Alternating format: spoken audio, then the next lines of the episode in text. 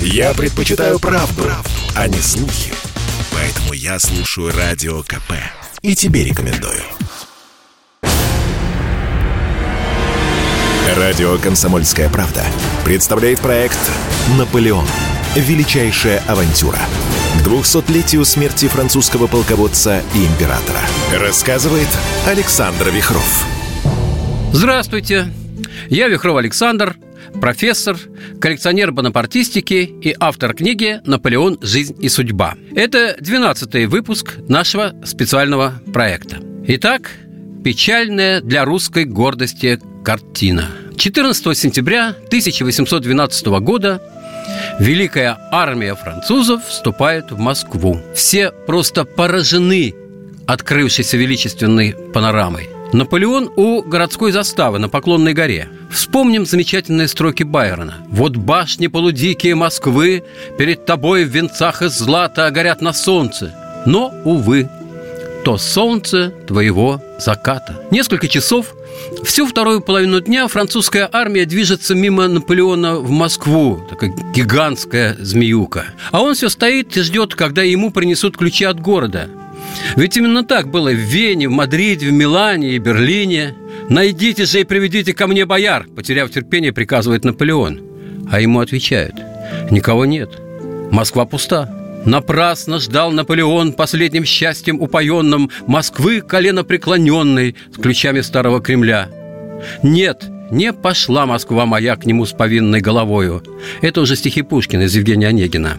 Армия движется в гробовом молчании. Город действительно почти пуст. Все в этой стране было мрачным, даже победы, писал Александр Дюма. Солдаты наши привыкли вступать в столицы, а не в некрополе. Москва же казалась обширной, пустынной и тихой могилой. Въезд французского императора в Кремль был обставлен торжественно. Под звуки военной музыки бой барабанов, гвардия в парадной форме. Над Кремлем трехцветный французский флаг. Арман де Калинкур вспоминал, в Кремлевском дворце Точно так же, как и в большинстве частных особняков, все находилось на месте. Даже часы шли, словно владельцы оставались дома. Наполеон поселился в парадных покоях, там, где останавливался император Александр I. Отказался от пышной постели русского царя. Устроился он на своей железной походной кровати за маленькими зелеными шторами, которые всегда вешали вокруг нее на постое.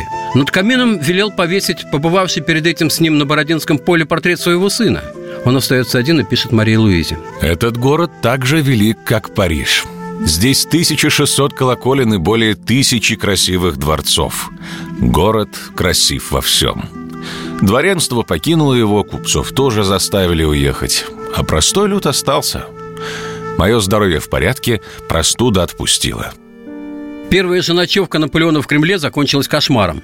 Вот как рассказывал граф де Сигюр. В то время как наши солдаты боролись с пожаром и армия старалась вырвать у огня его добычу, Наполеон, которого не решались будить ночью, проснулся при двойном свете, начинающегося дня и пламени. Им овладело такое сильное волнение, словно его пожирал тот самый огонь, который окружал его со всех сторон. Наполеон не находил себе места. Каждую минуту вскакивал и опять садился. Он быстрыми шагами бегал по комнатам, и во всех его жестах жестах, в беспорядке его одежды выражалось необычайное беспокойство. Из его стесненной груди вырывались по временам короткие резкие восклицания. «Какое ужасное зрелище! Они сами ведь это сделали! Сколько дворцов! Какая невиданная решимость! Это невозможно было предвидеть! Что за люди? Это скифы!» Поначалу Наполеон отказывался покидать Кремль. Но здесь находились пушки и фуры с боеприпасами, они могли загореться и взорваться. Пробираясь в свой шар, он подпалил себе брови и волосы переходит реку через каменный мост, садится на лошадь. Дорога к Петровскому замку жуткая. Пригороды уничтожены. Его солдаты бродят между руин, ищут кладовые и подвалы, чем поживиться. Наполеон приказал бросить силы на тушение пожаров. Артиллерия расстреливала из пушек горящие дома. Мы не видели здесь шлюх, со времени пребывания на постоялых дворах в Польше и не были спецами по части разврата. Но в отместку мы стали в России самыми большими спецами по части пожаров. Так впоследствии писал Стендаль. Бывший в русском походе офицером интендантской службы еще под своим настоящим именем Мари Анри Бель. Во время русской кампании Наполеон продолжал издание своих бюллетеней Великой Армии, где в его интерпретации рассказывалось о происходивших событиях. Вот бюллетень Великой Армии, записанный со слов Наполеона – 300 поджигателей были арестованы и расстреляны. Они были вооружены шестидюймовыми взрывными трубками, заложенными между двумя кусками дерева. Также при них имелись пиротехнические средства, которые они кидали на крыши. Бюллетень с порядковым номером 21 написан через неделю пребывания Великой армии в Москве. Наполеон сразу же пытался отмести версию, что именно французы сожгли занятый город. Этот преступник Растопчин велел изготовить эти средства, заверив жителей Москвы, что он хочет сделать воздушный шар, который он пустит, заполнив его зажигательными снарядами, на французскую армию. Под этим предлогом он собирал у жителей пиротехнику и другие предметы, которые могли бы пригодиться для осуществления этого проекта. Если смотреть глазами европейского читателя, написан текст, надо признать, довольно убедительно. И даже про воздушный шар – это не выдумка. Был такой проект некого Лепниха по изготовлению управляемого аэростата для бомбардировки вражеских войск и уничтожения Наполеона. Средств потратили много, но ничего из этой прожектерской затеи, конечно, не вышло. Что касается роли в организации пожаров генерал-губернатора Москвы графа Федора Растопчина, то это тоже правда. Рядом со своим текстом Наполеон помещает перепечатку ростопчинских афишек, листовок неистового пустобреха, главнокомандующего в Москве. Когда исход уже всем известен – Каким жалким контрастом с реальными событиями выглядят опрометчивые слова генерал-губернатора, сказанные им накануне. «Я жизнью отвечаю, что неприятель не войдет в Москву». И не случайно в день оставления Москвы Растопчину по существу пришлось спасаться бегством от гнева обманутых им жителей. Днем 19 и 20 пожары закончились. Три четверти города сгорели, в том числе прекрасный, только что заново мебелированный Екатерининский дворец. Осталось не больше четверти домов. Пожар этой столицы отбросит Россию в развитии на сто лет. В этом же бюллетене перечислялось, какие материальные ценности достались французам в результате поспешной и неорганизованной эвакуации. Вот только по военной части. 60 тысяч ружей, 150 пушек, более 100 тысяч ядер и бомб и полтора миллиона патронов и прочее, и прочее. Современные эксперты, кстати, высчитали, что эти цифры даже занижены. И выяснили, к примеру, что в Москве было оставлено 320 тонн пороха. Но кто тут виноват? Кутузов, который до последнего держал в неведении относительно своих замыслов и не давал никаких предварительных указаний относительно эвакуации? Или Ростопчин, который так легкомысленно отнесся к угрозе оккупации Москвы? Насчет поджигателей вопрос неясный. Известно, что по приказу Кутузова в Москве были взорваны и сжигались военные объекты. А с другой стороны, с первого дня пребывания французов город был объявлен военным трофеем и отдан солдатам на разграбление. Неосторожное обращение с огнем бесчинствующих и пьяных в деревянном преимущественно городе тоже вело к пожарам. Тем не менее, в поджигателе Французы объявили чуть ли не всех жителей, оставшихся в Москве, и расправа была жестокой. Военно-полевые суды признавали одну меру наказания – расстрел. Во французских источниках встречается свидетельство, что у пойманных с факелами якобы поджигателей отрубали руки. Что ж, пожар дал солдатам право грабить. Это слова Наполеона. Кстати, из всего разнородного войска Великой армии французы вели себя наиболее достойно. Хуже всех были немецкие, польские, итальянские и испанские солдаты. Император, разумеется, мародерство запрещал обещал, но трудно было это сделать. Брошенное в богатых домах само просилось в руки. Но постепенно восстанавливалась дисциплина, приводилась в порядок артиллерия, снабжение, воинские обозы. Был создан русский муниципалитет из 22 человек. По городу развесили плакаты. Жители Москвы, вы испытываете жестокие страдания, но его величество император и король желает положить конец вашим несчастьям. На ужасных примерах вы убедились, как он строго наказывает за непоминовение и преступления. Администрация Администрация, проявляющая о вас свою отеческую заботу, избранная вами среди таких же, как вы, положит начало нашему муниципалитету. Он будет заниматься вашими бедами, вашими нуждами и вашим благосостоянием. Ну, слащавый тон вряд ли кого мог умиротворить. Тем не менее, в бараке на Красной площади открылся ресторан, где подавали бифштекс, вино и кофе. Начал работу театр, где французская труппа показывала свои спектакли.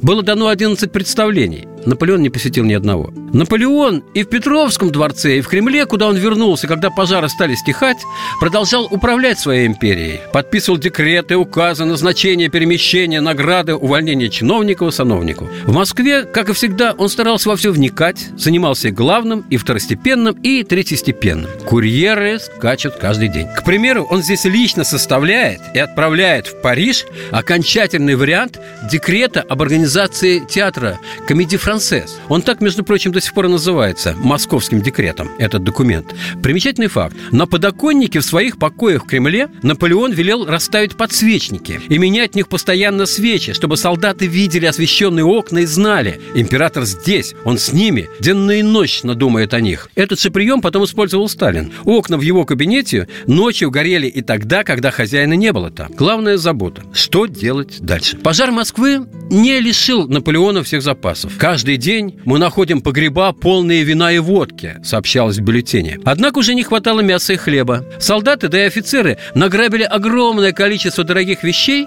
но с весной добывать было все труднее. А хуже всего было с кормом для лошадей. Фуражировки вне города не удавались. Солдаты мародерствовали и пропадали без вести. Дисциплина явно расшатывалась. Оставаться зимовать в Москве, конечно, было можно. И некоторые из маршалов и генералов это советовали. Но Наполеон своим верным инстинктом чуял, что не так прочна его великая империя, чтобы ему надолго оставлять Европу и зарываться в русские снега. Идти за Кутузовым, который со своей армией не подавал никаких признаков жизни. Но Кутузов может заступать хоть до Сибири и дальше. Оставался один выход – дать понять Александру, что Наполеон согласен на самый снисходительный, самый легкий, самый почетный и безобидный мир. Заключить мир, находясь в Москве, сохраняя еще позу победителя, выбраться из России с армией благополучно – вот все, на что он мог теперь рассчитывать. Радио «Комсомольская правда» представляет проект «Наполеон. Величайшая авантюра». К 200-летию смерти французского полководца и императора. Рассказывает Александр Вихров. Наполеон сделал три попытки донести до сведения русского царя о своих миролюбивых намерениях. Генерал-майор Тутолмин, начальник воспитательного дома, оставшийся в Москве со своими питомцами, пришел просить французское военное начальство об охране дома и его обитателей. Этот воспитательный дом был создан еще при Екатерине II для детей-сирот, подкидышей беспризорников. Когда Великая армия вошла в Москву, здесь оставалось 600 воспитанников и примерно столько же взрослых, включая и раненых русских солдат. Наполеон посетил воспитательный дом в первый же день, как уехал в Москву, когда объезжал окрестности Кремля – этот комплекс на набережной невозможно было не заметить. Само здание дома вскоре оказалось в центре пожара, но его удалось отстоять, причем в этом наряду со служителями участвовали французские жандармы. Наполеон велел Тутолмина позвать. Долго говорил ему о чудовищности сожжения Москвы и о том, что никакого зла мирному населению он, император, не причинил бы. А потом неожиданно добавил. «Я прошу вас написать императору Александру, которого я уважаю по-прежнему, что я хочу мира». Письмо было написано и отправлено. Наполеон, даже не дожидаясь, как он мог бы получить ответ, решил сделать вторую попытку. По случаю в Москве задержался один из старых аристократов, Яковлев. Император велел его доставить. Яковлев был отцом Александра Герцена, и в былом и думах Писатель передает разговор императора. Пишет. Наполеон разбронил Ростовчина за пожар. Говорил, что это вандализм. Уверял, как всегда, в своей непреодолимой любви к миру. Жаловался на Александра. Говорил, что он дурно окружен, что мирное расположение его неизвестно императору. Наполеон написал письмо Александру с предложением мира и вручил его Яковлеву. Тот дал честное слово, что сделает все, чтобы вручить письмо царю. Государь, брат мой, Прекрасный и великий город Москва больше не существует. Ростопчин сжег его. На месте преступления было арестовано 400 поджигателей. Все показали, что занимались поджогами по приказу губернатора и начальника полиции. Все поджигатели расстреляны. Огонь, наконец, прекратился, хотя сожжено уже три четверти домов. Такая тактика жестока и бесцельна.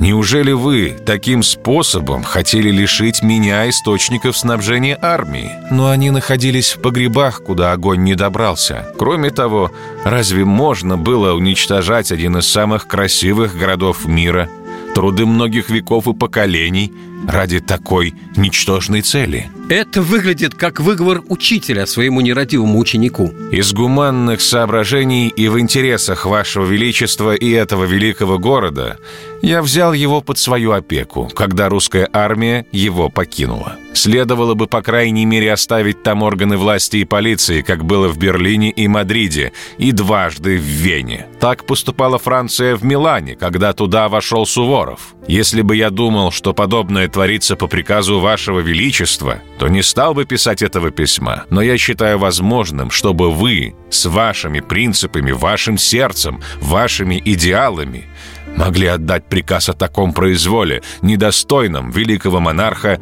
и великой нации. В этом письме, очень, заметьте, примирительно написанном, есть одна любопытная и характерная для Наполеона строчки. «Я вел войну с вашим величеством, не тая на вас злобы».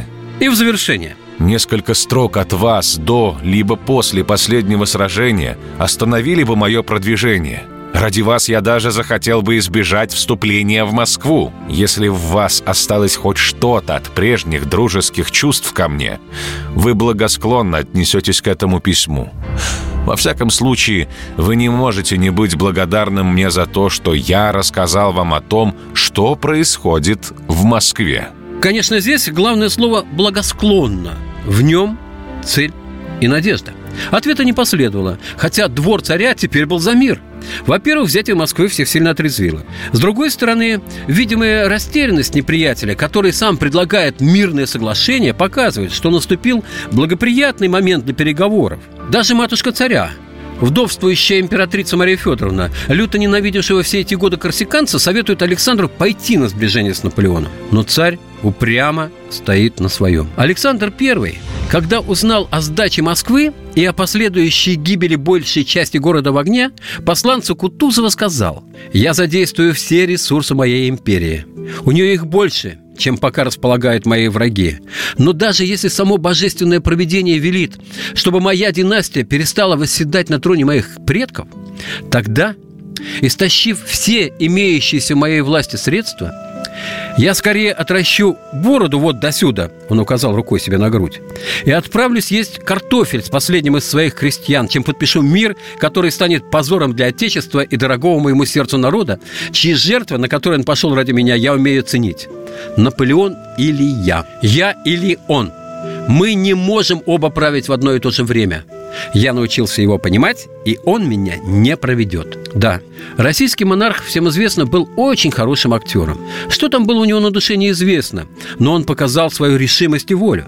В его простых словах звучали искренность и решимость, и этот театральный жест с бородой был, конечно, хорошо продуман. Армия получила заверение, которого ожидала. Война будет бескомпромиссной и продолжаться именно до победного конца, то есть до полного уничтожения наполеоновской армии. Наполеон же сделал третью и последнюю попытку предложить мир.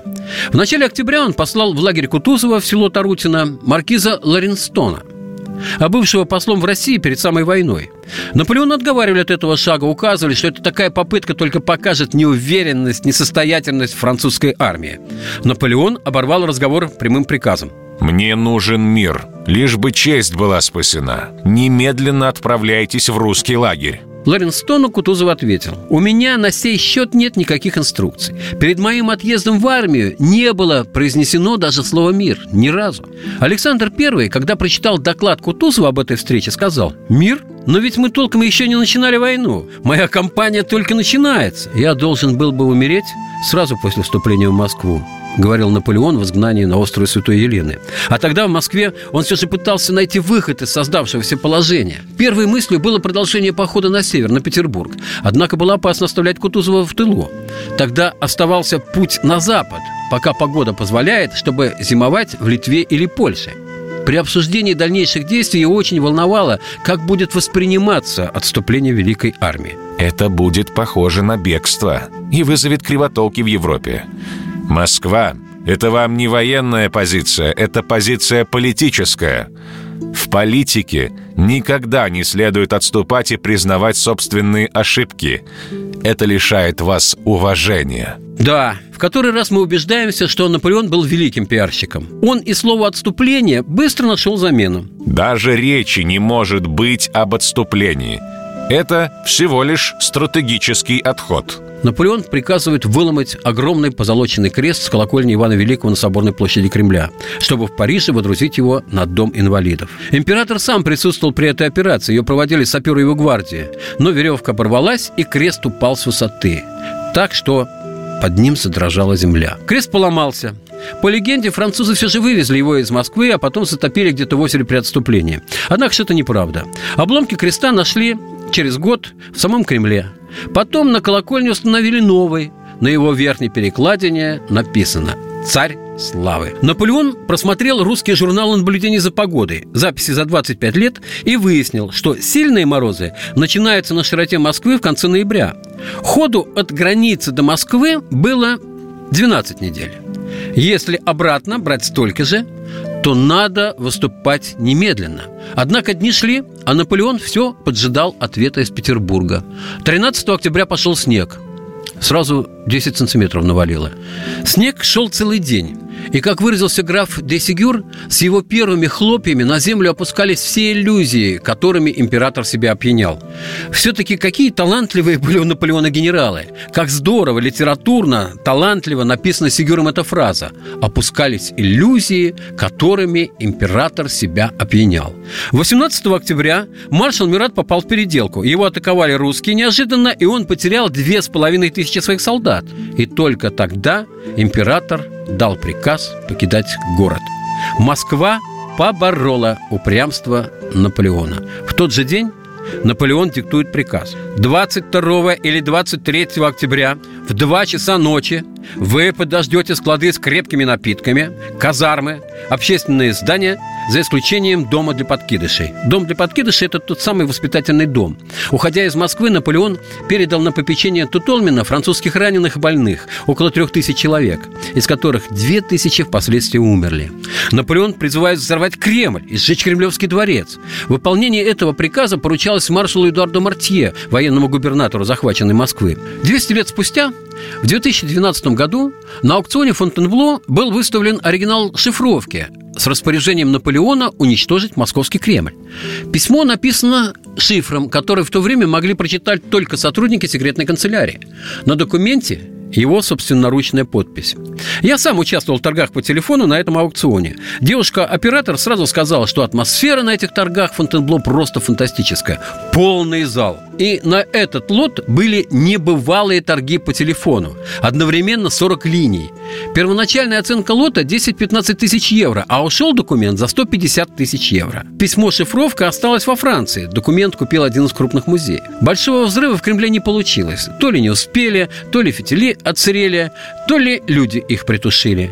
Но были уничтожены арсенальная и довзводная башни Кремля. Пострадали Никольская башня, арсенал и Грановитая палата. Ну, и этого стало достаточно, чтобы только усилить ненависть москвичей к оккупантам. В понедельник, 19 октября 1812 года, стотысячная французская армия покидала Москву. Огромнейший обоз насчитывал 40 тысяч разного вида повозок, заполненных награбленным добром. Радио «Комсомольская правда» представляет проект «Наполеон. Величайшая авантюра». К 200-летию смерти французского полководца и императора. Рассказывает Александр Вихров. На другой день после ухода из Москвы в письме императрицы Марии Луизе Наполеон решился объяснить причины своего отступления. Я на пути к зимним квартирам. Погода великолепная, но, скорее всего, это ненадолго. Москва вся сгорела, и так как она не представляла никакого интереса с точки зрения военной позиции для осуществления моих далеко идущих замыслов, пришлось ее покинуть и вывести гарнизон, который я там оставил. Здоровье мое в порядке, дела мои идут хорошо. Хорошо, да не очень. Пока Наполеон был в Москве, Кутузов собрал войска 80 тысяч пехоты, 35 кавалерии А в резерве еще 200 тысяч народного ополчения Узнав, хоть и с опозданием, что Наполеон повернул на Калугу, чтобы через хлебные губернии пойти на Смоленск, где он собирался перезимовать, Кутузов принял решение перекрыть французам дорогу на юг, где могла бы подкормиться Великая Армия. Бои под Малоярославцем заставили француза свернуть на старую Смоленскую дорогу, по какой они шли в Москву полностью разоренную местность, где даже солому скормили лошадям еще на пути в старую столицу. Герой Бородинской битвы Раевский в одном из своих писем показал такую картину.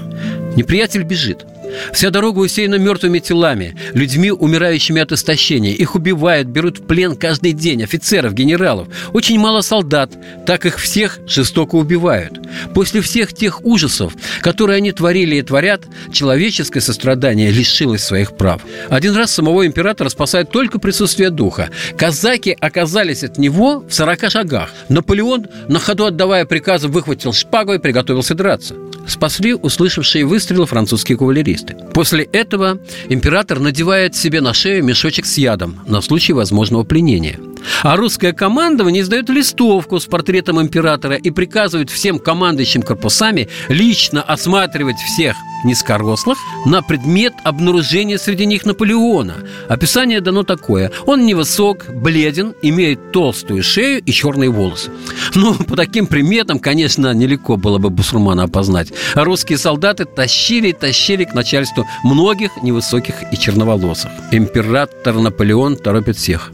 Нужно идти быстрее, чтобы обогнать холод, дойти до Смоленска и пересечь Березину, приток Днепра раньше, чем соединятся русские войска. Они идут с севера и с юга и могут стать ловушкой. 1 ноября ударил первый крепкий мороз. А 6 ноября новый удар Наполеону привез курьер из Парижа. Император читает депеши. Генерал Мале, посаженный еще в 1808 году за республиканский заговор сумасшедший дом, оттуда сбежал.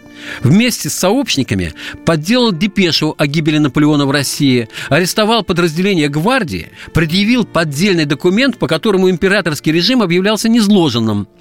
Вводилось Временное правительство в составе генерала Муро, давнего противника Наполеона в качестве председателя, и Мале как его представителя. Вместе с сообщниками им удалось арестовать министра полиции и префекта полиции. Они даже успели создать национальную городскую гвардию и убедить в своей легитимности старых генералов. Только военный комендант Парижа проявил бдительность и арестовал заговорщиков. Они были расстреляны. Порядок восстановлен. Однако Наполеон негодование – а как же династия? Если бы он даже погиб в России, почему тех, кто занимает такие важные посты, не привели войска к присяге его сыну, наследнику престола, а регенство императрицы? Стоило только кому-то крикнуть «Император мертв» и вновь республика? Да, Нельзя было оставлять империю на такое долгое время. В понедельник, 9 ноября, французские солдаты доходят до Смоленска. Их уже менее 50 тысяч. Здесь нет никаких припасов и запасов. Наполеон разнес в пух и прах снабженцам, которым было поручено создать в городе запасы продовольствия и боеприпасов. Ну что толку? В 29-м по счету и последнем в русском походе бюллетене за подробностями о передвижениях войск впервые проглядывает страшная правда. Наполеон диктовал. По шестое число ноября погода была прекрасная, и движение армии происходило с наилучшим успехом. Морозы начались 7 числа. С сего времени не происходило ни одной ночи, в которую бы мы не лишились нескольких сот лошадей, которые падали на биваках. Во время переходов до Смоленска артиллерия и конница наша также потеряла великое множество лошадей. В разоренном ими же Смоленске французы оставались недолго. Российская армия с юга обошла город и угрожала перекрыть противнику дорогу к отступлению. Узнав об этом, Наполеон решил спешно выдвигаться дальше. В бюллетене по принятому обычаю об императоре говорится в третьем лице, то есть сам он говорит о себе. Сколь не жестоко казалось ему привести армию в движение в столь суровое годовое время, однако ж новое состояние дел требовало того непременно – в Минск, или, по крайней мере, к Березине надеялся он прийти прежде неприятеля. 13-го отправился он из Смоленска. 16-го ночевал в Красном. Село Красное в бюллетене больше не упоминается, как и то, что схватки продолжались здесь три дня, и русские войска существенно потрепали растянувшиеся на марше полки. Известно, что в боях под Красным потери русской армии составили 2000 убитыми и ранеными, тогда как наполеоновская армия потеряла до 10 тысяч убитыми, от 19 до 30 тысяч попали в плен. При этом захвачено более 200 орудий и 6 полковых знамен. Сообщать такое в Париж, на родину, как оно есть, было решительно невозможно. И надо сказать, идея Наполеона списать все военные неудачи на жуткие холода была очень неплоха. С подачи Наполеона легенда о том, что великую армию погубили не русское воинство, а генерал Мороз, легко пошла гулять по миру. Читаем бюллетень дальше. Морозы, начавшиеся с 7 числа, вдруг увеличились. Из 14 по 16 термометр показывал от 16 до 18 градусов ниже нуля. Дороги покрылись гололедицей, и обозные лошади падали каждую ночь не сотнями, а тысячами.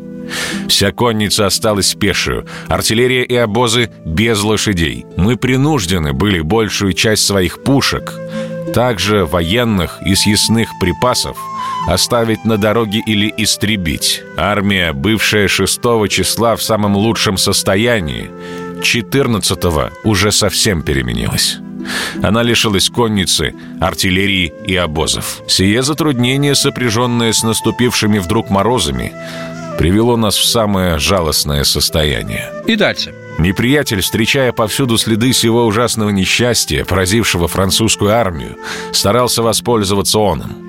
Он окружил все колонны казаками, которые, подобно аравитянам в пустынях и степях, брали отставшие и сбившиеся с дороги повозки и обозы. Сия жалкая конница сделалась страшную от благоприятствовавших ей обстоятельств. Какой слог? Настоящая билетристика. Особенно образное сравнение русских казаков с арабами. Такое могло прийти в голову только тому, кто сам видел в пустыне и сохранил в своей памяти подобные картинки. Арман де Калинкур утверждал, что Наполеон очень серьезно работал над этим бюллетенем. А я же специально выбрал довольно архаичный перевод того времени, может быть, даже самый первый на русский язык, чтобы и на нашем русском языке почувствовать в этом тексте и талант сочинителя, и искусство его воображения. Интересно, что главные силы русской армии в событиях под Красным не участвовали.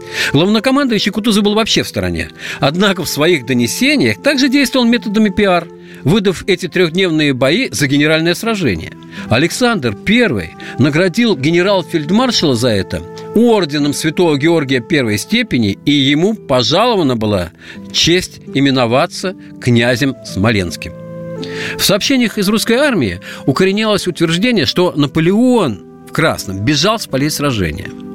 Любопытное свидетельство нашлось в журнале «Вестник Европы» 1813 года. Там был напечатан этот самый 29-й бюллетень как указывалось, с замечаниями к нему одного русского офицера, подписавшегося почему-то по-немецки «Дер Патриот». Возьмем оттуда только эпизод, казающийся боем под Красным. Сие сражение, которого совсем даже неприметно в бюллетене, нанесло последний удар по французской армии. Не входя в подробности, мы предложим только один анекдот, засвидетельствованный бывшим в плену россиянином, который был очевидцем происшествия и на другой день избавился от неволи. Наполеон, находившийся в начале действия, сам устроил войско к обороне. Пока нападение продолжалось прямо на линию, до тех пор неприятель защищался. Но дело решилось в одну минуту, как скоро наши колонны достигли правого крыла французов. И тут великий полководец совсем потерял голову. Он пришпорил свою лошадь и бежал до самых ляд, не оглядываясь. О, какая картинка. Ну, красочные пересказы этого эпизода появились в печати и стали темой для рисунков и карикатур. Но справедливости ради приведем противовес картинку с натуры от нашего партизана-поэта Дениса Давыдова. Вот что он писал. «Наконец подошла старая гвардия. Посреди кои находился сам Наполеон. Мы вскочили на коней и снова явились у большой дороги. Неприятель, увидя шумные толпы наши, взял ружье под курок и гордо продолжал путь, не прибавляя шагу. Сколько ни покушались мы оторвать хотя бы одного рядового от сомкнутых колонн, но они, как гранитные, пренебрегали все наши усилия и оставались невредимыми. Я никогда не забуду свободную поступь и грозную осанку сих всеми родами смерти угрожаемых воинов. Под Красным, несмотря на большие потери, Наполеону удалось сохранить боеспособность своих частей. Они вступали в схватки и пробивали себе дорогу.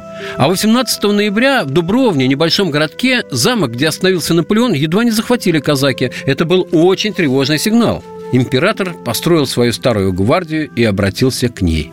«Гренадеры, стрелки моей гвардии, вы видите, насколько дезорганизована наша армия. Если и вы будете следовать этому пагубному примеру, то все потеряно. Вам доверено здоровье армии и вы оправдаете то высокое мнение, которое я сформировал о вас. Нужно, чтобы не только одни офицеры поддерживали строгую дисциплину, но и солдаты не менее строго следили друг за другом и беспощадно карали тех, кто хотел бы покинуть ваши ряды. Я рассчитываю на вас. Так поклянитесь, что никогда не покинете своего императора». И все ворчаны, как один, заорали. «Да здравствует император!» Радио «Комсомольская правда» представляет проект «Наполеон. Величайшая авантюра». К 200-летию смерти французского полководца и императора. Рассказывает Александр Вихров. Наполеон идет пешком впереди колонны, чтобы взбодрить своих солдат и в движении не так самому страдать от мороза. За ним человек 700-800 офицеров и нижних чинов.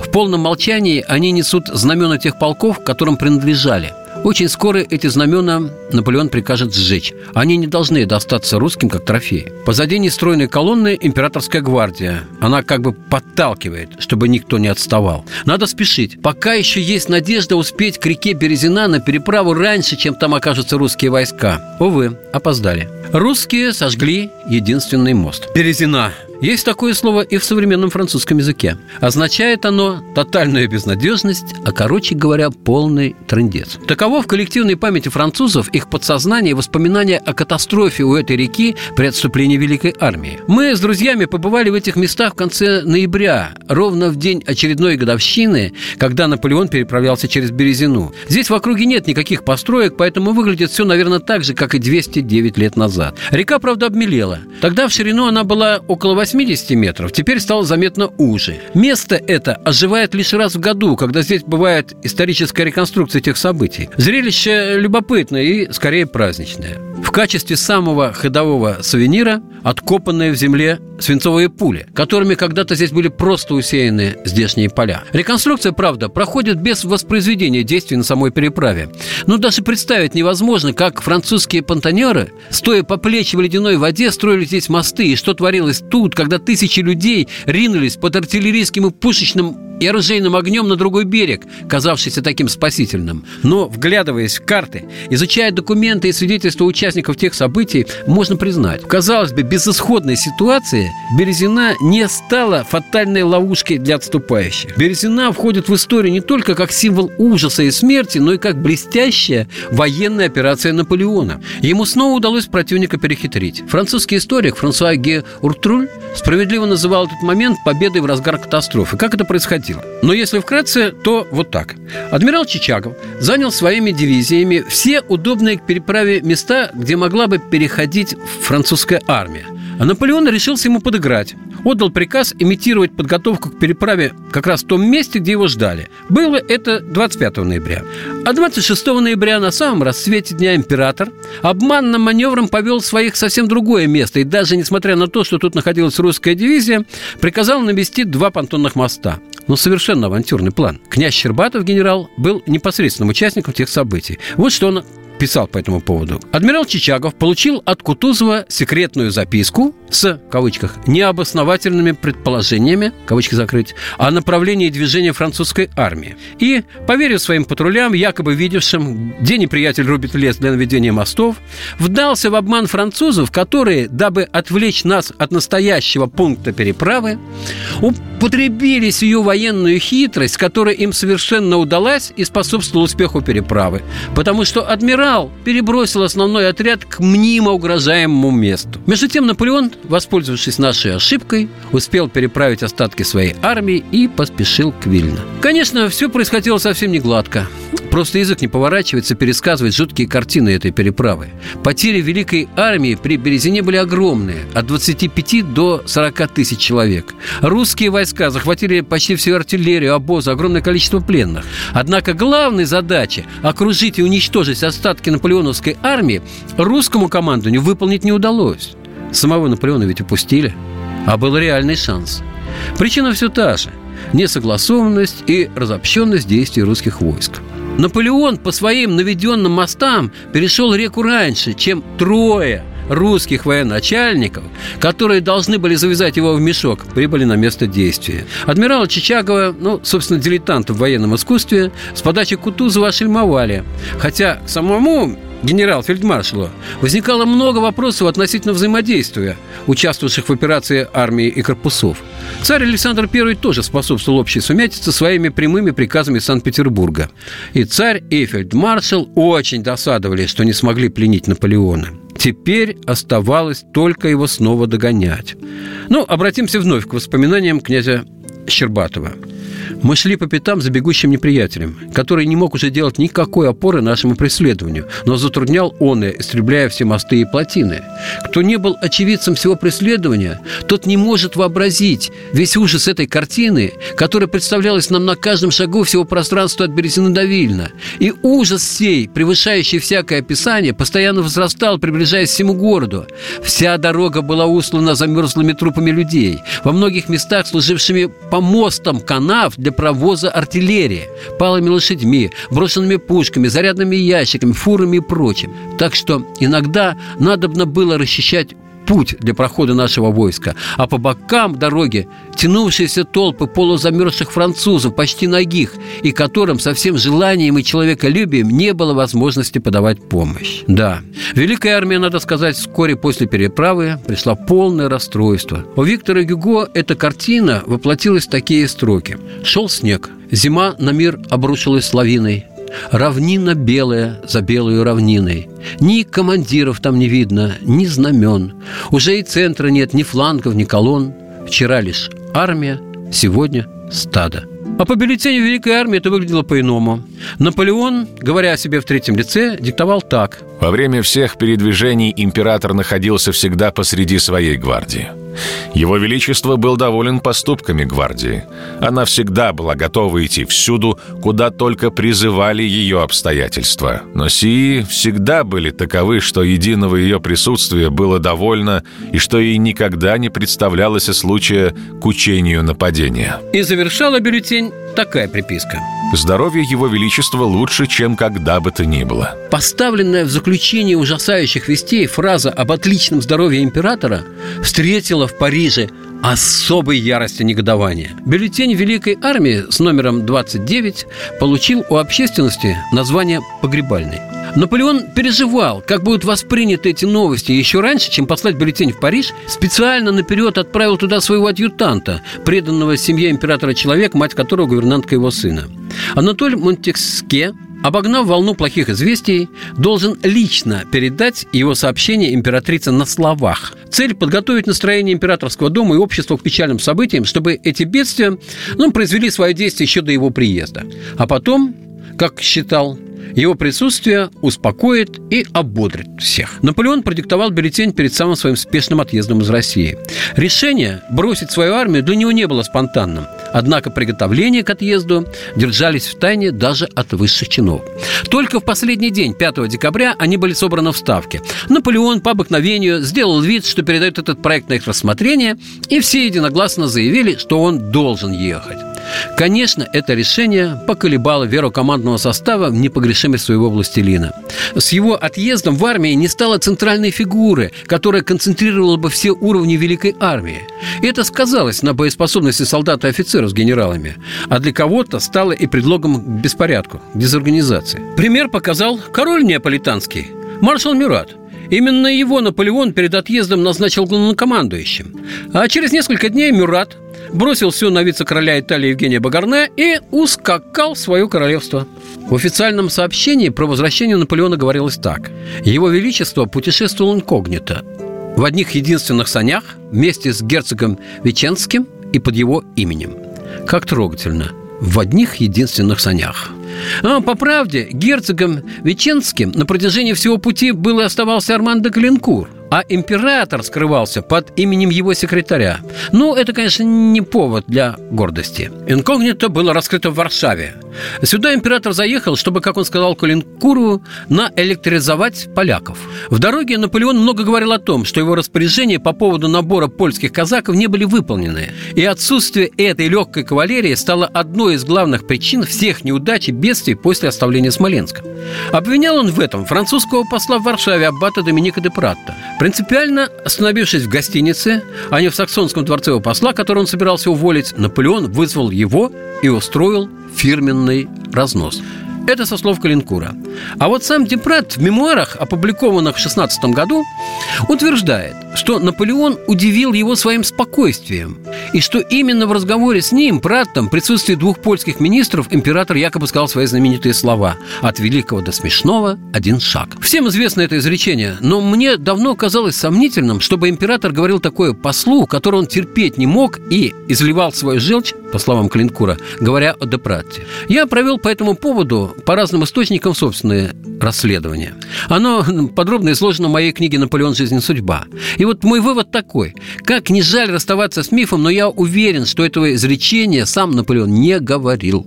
Хлесткую фразу, по всей вероятности, Аббат придумал сам. Но совершенно не к лицу было императору метать бисер перед провинившимся послом и министрами, которые пришли просить у него денег. Показательно, что после отречения императора Депрат способствовал приходу к власти бурбонов и был членом Временного правительства. Французский историк Артур Леви очень точно отметил подлый мотив мемуаров Аббата – заслужить расположение королевской особы. Мемуары пронизаны ненавистью к Наполеону и заканчивает Депрат сцену отъезда из Варшавы императора столь же язвительно. Тут же он сел в свои убогие сани, которые повезли Цезаря с его судьбой, и вскоре они исчезли из виду. 29-й погребальный бюллетень был опубликован в Париже 16 декабря 1812 года и произвел ошеломляющее воздействие на публику. А почти в полночь пятницы 18 декабря 1812 года Наполеон собственной персоной заявился в Париж. В Тюильри швейцар выйдя к воротам, не сразу императора узнал. Тут его так скоро не ждали. Величайшая авантюра. К 200-летию смерти французского полководца и императора. Рассказывает Александр Вихров.